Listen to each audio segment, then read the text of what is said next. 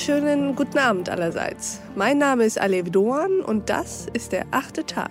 Schön, dass Sie dabei sind. Wir wollen heute über Führung sprechen. Über einen neuen Führungsstil, der mit alten, starren Strukturen und Geflogenheiten bricht. Ein moderner Führungsstil. Auf Neudeutsch nennt man das auch New Leadership. Genau das hat sich auch Peter Becker zum Thema gemacht. Er glaubt, dass die neue Arbeitswelt auch neue Führungspersönlichkeiten voraussetzt. Herzlich willkommen zum achten Tag, Peter Becker. Guten Abend, Frau Doan. Ich freue mich, dabei zu sein beim achten Tag und eingeladen worden zu sein, über etwas zu sprechen, was mein Herzensanliegen ist. Wir freuen uns auch, Herr Becker. Wollen Sie sich unseren Hörerinnen und Hörern mal vorstellen? Ja, gerne. Mein Name ist Peter Becker. Ich bin 64 Jahre alt, seit 43 Jahren verheiratet, habe drei erwachsene Töchter und Schwiegersöhne und meine Frau und ich dürfen als Großeltern acht Enkelkinder genießen. Ich habe 40 Berufsjahre, auf die ich zurückschauen kann. Als Diplomingenieur war ich 26 Jahre in der Industrie, in den verschiedensten Firmen in Deutschland, der Schweiz und in den USA gearbeitet und habe da so eine typische Ingenieurkarriere, wenn man so sagen will, hingelegt, vom Entwicklungsingenieur die klassische Karriereleiter hochgeklettert bis zum CEO, also ein mittelständisches internationales Unternehmen geleitet mit ca. 1000 Mitarbeitern. Sehr erfolgreich, aber auch an Grenzen gestoßen und Scheitern erlebt, weil ich als Ingenieur den Faktor Mensch, seine Interessen, seine Gefühle, seine Persönlichkeit total unterschätzt habe. Und so bin ich mit der Individualpsychologie von Alfred Adler in Berührung gekommen. Diese ist eine Art der Tiefenpsychologie und grenzt sich dadurch von der Sozial- und Massenpsychologie ab. Auch wenn Adler nicht so bekannt ist wie zum Beispiel Freud oder Jung, ist er einer der bedeutendsten Psychologen. Adlers Psychologie basiert unter anderem auf der griechischen Philosophie und kann daher auch als Erkenntnis über das Leben gewertet werden. Adler sieht den Menschen immer im Ganzen als ein Individuum und trennt nicht zwischen Körper und Geist. Des Weiteren nimmt Adler an, dass die Welt subjektiv ist und jeder daher ein eigenes Bild von dieser hat. Auf seinen Erkenntnissen bauen viele Inhalte der heutigen Persönlichkeitsentwicklung auf. Adlers Individualpsychologie legt ein positives Menschenbild zugrunde. Dabei geht er stets vom Guten im Menschen aus und ist der Überzeugung, dass kein Mensch von sich aus Schlechtes beabsichtigt. Meine Frau hatte eine Praxis für Kinder, äh, Jugend- und Familienberatung aufgebaut, war individualpsychologisch ausgebildet und das fand ich sehr, sehr spannend, weil viel habe ich dann in meinen Führungsalltag übertragen. Und ich habe dann selber ein Aufbaustudium und eine Weiterbildung zum individualpsychologisch-systemischen Fachberater und Coach absolviert. Und die ersten Jahre mich vor allem mit der Weiterentwicklung meiner Persönlichkeit beschäftigt. Wer bin ich eigentlich? Wer bin ich wirklich? Das war so eine interessante Frage. Und ich konnte auch in der Beratungspraxis meiner Frau mitarbeiten und habe dann dort erlebt, äh, welchen hohen Preis Führungskräfte zahlen, um den stetig wachsenden Anforderungen überhaupt noch gerecht zu werden. Und ich habe auch erlebt, wie Unternehmenskulturen sich verändert haben, aber nicht schnell genug. Äh, und das war eine Frage der Werte, der Dynamik. Und so bin ich dann 2006 ausgestiegen aus der Industriewelt in die Beratung. Das soweit zu meiner Vorstellung, Frau Doan. Sehr schön. Das war eine sehr detailreiche Vorstellung, die auch schon einige Einblicke gegeben hat in Ihr Thema. Sie hatten eben schon gesagt, der Faktor Mensch. Sie sind ja heute hier, um für Führung mit Herz zu plädieren. Erklären Sie uns mal, was Sie damit meinen. Führung mit Herz, dahinter verbirgt sich der Ansatz, Führungskräfte in der Arbeitswelt 4.0, die ja gekennzeichnet ist durch eine hohe Arbeitsverdichtung, durch eine hohe Komplexität, schnelle Entscheidungszyklen, hohe Unsicherheit. In dieser Umgebung Führungskräfte fit zu machen, diesen Anforderungen gerecht zu werden. Und diese Anforderungen, die steigern sich exponentiell. Sie sind durch die Digitalisierung in den letzten Jahren gestiegen und äh, durch die Corona-Pandemie, wo sich alles ins Homeoffice verlagert, Führung auf Distanz ein ganz großes Thema ist, zeigt sich noch einmal, wie anspruchsvoll Führung geworden ist. Und Führung mit Herz heißt, wir bieten Menschen an, sie auf diesem Weg zu begleiten, nicht spezielle Führungsstile. Sie haben vorhin gesagt, es ist ein neuer Führungsstil, was sich dahinter verbirgt, Frau Doha. Nein, es geht nicht um Führungsstile, sondern es geht darum, situativ angemessen dem Unternehmen angemessen, aber auch der Mitarbeitersituation angemessen zu führen und dabei den Menschen nicht als Maschine zu sehen, nicht als Betriebsmittel, als Kostenfaktor, sondern als lebendiges Wesen mit Leib, Seele und Geist. Das verbirgt sich hinter Führen mit Herz.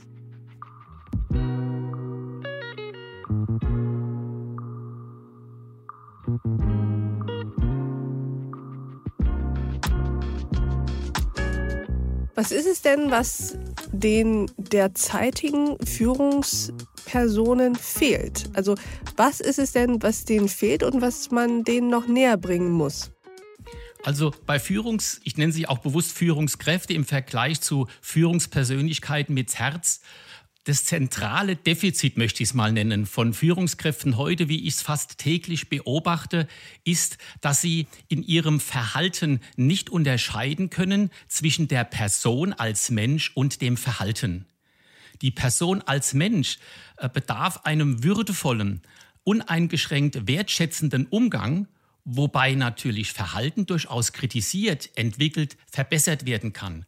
Und allein diese Unfähigkeit, das zu unterscheiden, führt dazu, dass in der Interaktion von Führungskraft und Mitarbeiter sehr, sehr viel wertvolle Kraft, Zeit und Energie verloren geht. Ich als Elektrotechniker würde sagen, wir produzieren Blindleistung statt Wirkleistung. Das heißt, es geht um die ja eigentlich auch viel zitierte Unterscheidung zwischen in der Sache hart und klar sein, aber eben nicht persönlich werden, richtig? Ja, das trifft es sehr wohl. Also in der Sache hart. Das heißt, ich kann sehr wohl Leistung fordern und ich kann auch leistungsförderliche Umgebungsbedingungen schaffen. Aber ich habe immer den Mensch im Zentrum. Und der Mensch ist so verschieden. Es gibt Menschen, ähm, die brauchen eine relativ enge Führung, die brauchen klare Vorgaben, damit sie sich sicher erleben, damit sie ihre Leistung entfalten können. Andere brauchen mehr Freiräume.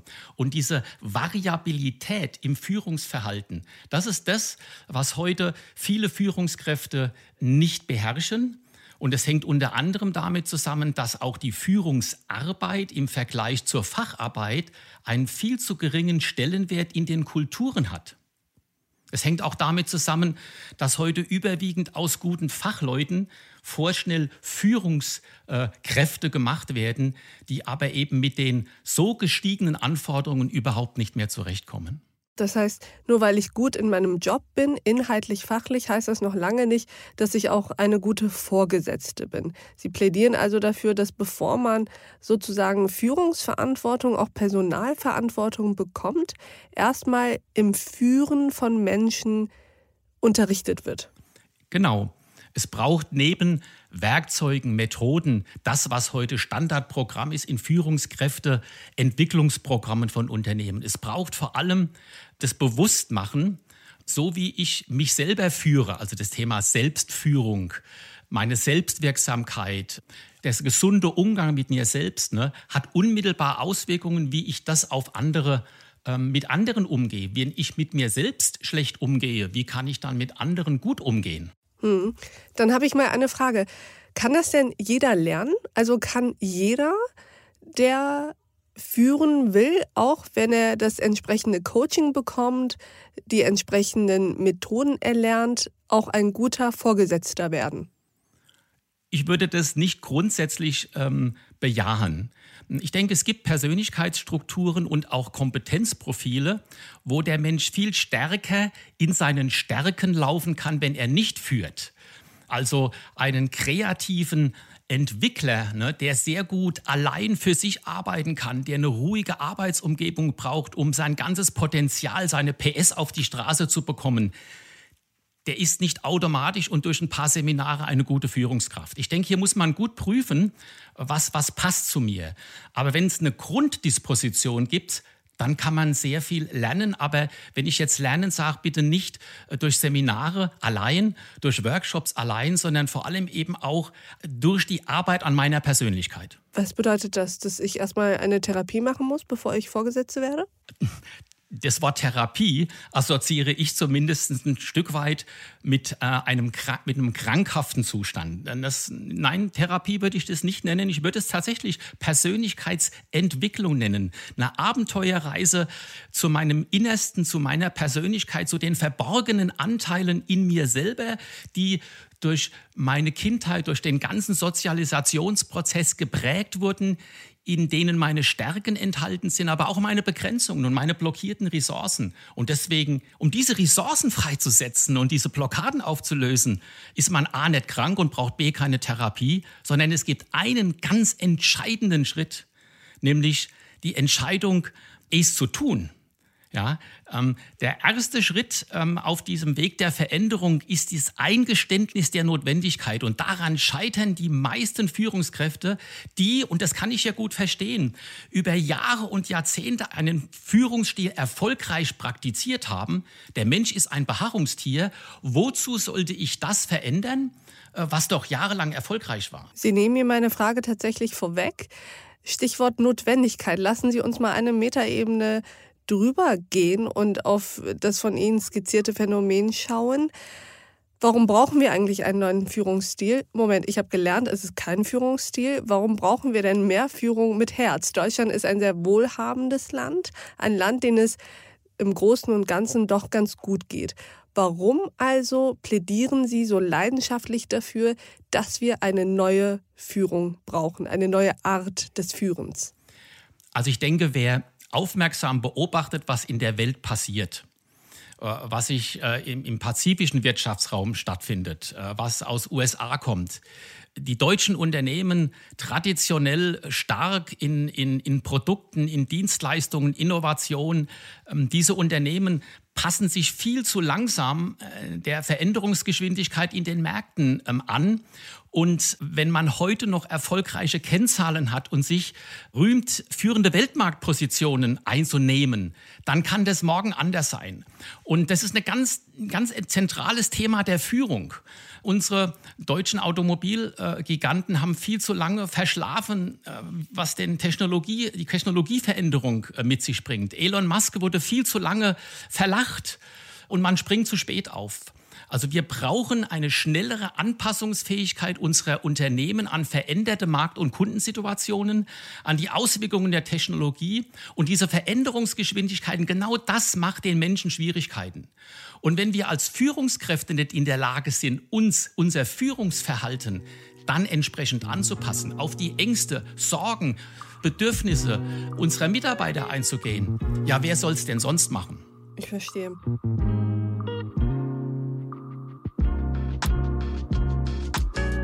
Würden Sie eigentlich sagen, dass dasselbe analog auch außerhalb der Wirtschaft gilt? Schauen wir uns zum Beispiel die Politik an und politische Führungspersonen. Würden Sie das analog auch auf die Politik zum Beispiel überschreiben? Selbstverständlich. Also dieses Führen mit Herz ist kein Thema, was auf Industrie beschränkt sehen will. Nein, es geht um Führung an sich, ob das in Non-Profit-Organisationen ist, ob das in Industrieunternehmen sind, in der Kultur, in der Politik. Wir sehen es doch jetzt in der Politik. Die Führungsqualität die Frage, inwieweit ich meine eigenen Interessen den Interessen meines Arbeitgebers, meiner Partei, meines Landes unterordnen kann, das zeigt sich doch ganz besonders in der Krise. Und was wir hier erleben, Frau Dohan, das, das ist ja eine Katastrophe. Ja? Also es ist ja zum Teil eine Bankrotterklärung an die Führungsqualitäten in Deutschland. Erklären Sie mal, was die Katastrophe ist. Und nennen Sie uns mal Beispiele, wo Sie sagen, da sieht man jemanden, der versucht zu führen, das Prinzip dahinter aber noch gar nicht verstanden hat. Also ich möchte es äh, vielleicht an einer Sache verdeutlichen. Wenn ich eine Unternehmenskultur habe, ja, die, die es duldet, dass meine Führungskräfte auf Dauer, und ich betone auf Dauer, losgelöst von der Situation permanent 70, äh, 80 Stunden die Woche arbeiten, dass es eine ausschließliche Fokussierung auf einen kurzfristigen Erfolg, vor allem in den wirtschaftlichen Kennzahlen gibt, ja, dann führt das über lang oder kurz ja, zu extremen Schwierigkeiten für das Unternehmen. Diese Führungsperson wird früher oder später aus den Latschen kippen. Ich bin mal so richtig, mal so ganz äh, bildhaft gesprochen. Ähm, wenn dann eine Erschöpfungsdepression kommt, und wir sehen, was auf dem Altar der Karriere geopfert wird an Gesundheit, an, an Ehen und Familien, dann schreit es zum Himmel. Und das sind die Auswirkungen. Oft halten das Menschen über viele Jahre, vielleicht sogar Jahrzehnte durch. Aber der Preis ist viel zu hoch, der gezahlt werden muss. Termine, Leistungsdruck, so erleben einer Umfrage zufolge Erwerbstätige ihren Alltag. 60 Prozent der Befragten leiden darunter, mehrere Aufgaben gleichzeitig erledigen zu müssen. 19 Prozent fühlen sich im Job dauerhaft überfordert und jeder Vierte hat keine Zeit für Pausen. Depressionen und andere psychische Störungen können die Folge sein. Sie sind bereits der zweithäufigste Grund für Krankschreibungen. Und es gibt genug Unternehmen, die es anders machen, ähm, wo, wo Führung insgesamt einen anderen Stellenwert hat, wo der Mitarbeiter einen anderen Stellenwert hat. Ein Mitarbeiter ist keine Maschine, die konstruiert, optimiert, repariert, optimiert werden muss. Ein Mensch ist eine lebendige Seele und wenn ich den mit einbeziehe, dann entstehen infolgedessen hohe Kundenzufriedenheit, hohe äh, ähm, wettbewerbsfähige Marktpositionen und Rendite. Ein letzter Aspekt, den ich ganz gerne in die Unterhaltung hier einbringen würde. Wir haben jetzt viel darüber gesprochen, dass die unterschiedlichen Personen alle aus ähnlichen Gründen Führung falsch umsetzen und nicht richtig führen. Und sie plädieren ja dafür, dass wir mehr mit Herz führen müssen, mehr auf den Menschen gucken müssen, sowohl auf den Menschen, dem wir vorgesetzt sind, als auch auf uns selbst. Kann das alles eigentlich vielleicht auch damit zu tun haben, dass immer sehr ähnliche Personen Führungskräfte werden? Stichwort Diversität, dass es immer sehr ähnliche Männer in einem ähnlichen Alter ähnlich sozialisiert sind, die am Ende einem Unternehmen, einer Partei, einem Verein vorstehen? Also ich denke, natürlich äh, braucht es für Führung mit einer entsprechenden Verantwortung und einer Komplexität äh, auch äh, Lebenserfahrung und Berufserfahrung. Und deswegen sind natürlich in, in diesen Top-Positionen tendenziell eher ältere Personen unterwegs. Das ist ganz klar. Aber das heißt nicht, dass auch nicht eine jüngere Person ähm, so eine Verantwortung übernehmen könnte oder dass das eine Frage des Alters ist. Natürlich ältere äh, Menschen haben mit dem Aufwand und der Energie, die man auch in diesen Veränderungsarbeit reinstecken muss, mehr Mühe. Ne? Aber ich denke, auch die neuesten Hirnforschungen von, von Gerald Hüther beispielsweise sagen ganz klar, dass auch der Mensch im fortgesetzten Alter sich noch verändern kann. Also ich meine, ich bin jetzt 64 und diese Reise zu einer Führungspersönlichkeit mit Herz zu werden, die bei mir vor 20 Jahren begonnen hat, auf der bin ich immer noch unterwegs und das wird auch nur noch ganze Zeit lang so dauern. Auch, auch das Thema, sagen wir mal, Mann und Frau, ne? also Frauen in Führungspositionen, äh, auch, auch, da ist es so, äh, Frauen können sich genauso entwickeln und, und können genauso diese Verantwortung übernehmen, aber sie machen es anders. Ne? Und das ist, das ist ein weiterer Punkt einfach, diese, diese Differenzierung zwischen andersartig und gleichwertig. Ähm, dass ich also losgelöst vom Alter und meiner Position kann ich ähm, immer mit dem anderen, mit meinem Mitarbeiter äh, gleichwertig umgehen, obwohl ich ganz andere Rollen habe. Und damit eine Ebene schaffe, äh, in der eben das freigesetzt werden kann, was in den Persönlichkeiten noch schlummert. Letzte Frage mit der Bitte um eine knappe Antwort. Ich weiß, das ist eine schwere Frage, aber wie weit sind wir denn davon entfernt, von der von Ihnen skizzierten idealen Form einer Führung in Deutschland? Das ist eine gute Frage und an meinem Zögern entnehmen Sie, dass ich mir die Antwort nicht leicht mache. Ich denke, wir sind ein Stück weit auf dem Weg. Ich kenne viele äh, Unternehmen bzw. Führungskräfte, die schon auf dem Weg sind. Äh, und die wir auch begleiten und wir laden noch mehr ein. Aber ich denke, wir brauchen noch einige Jahre. Ich denke, das ist ein, ein, ein Prozess und deswegen träume ich ja, und das, das, ist ja meine Vision, wie ich für Deutschland neu denke, dass in ein paar Jahren, und das drückt die Antwort aus, äh, Menschen, die früher zu uns nach Deutschland kamen, um zu gucken, wie wir so tolle Werkzeugmaschinen und Verbrennungsmotoren gebaut haben, dass die in ein paar Jahren kommen und fragen, sagt mal, wie habt ihr es denn geschafft, dass ihr mit Menschen so umgehen gelernt habt? dass da ein Boost an Kreativität und Leistungsfähigkeit entstanden ist und ihr weiterhin eure führenden Weltmarktpositionen aufrechterhalten habt. Das ist meine Vision. Das ist ein sehr schönes Schlusswort und das ist eine Vision, der ich mich sehr gerne anschließe, Herr Becker. Vielen Dank, Frau Doan. Ich freue mich, dass Sie heute im achten Tag waren und danke Ihnen ganz herzlich. Und ich danke auch Ihnen, liebe Hörerinnen und Hörer, fürs Mithören und Mitdenken. Und ich freue mich, wenn wir uns im nächsten achten Tag wieder begegnen. Bis dahin, auf sehr, sehr bald. Ihre Alef Duan.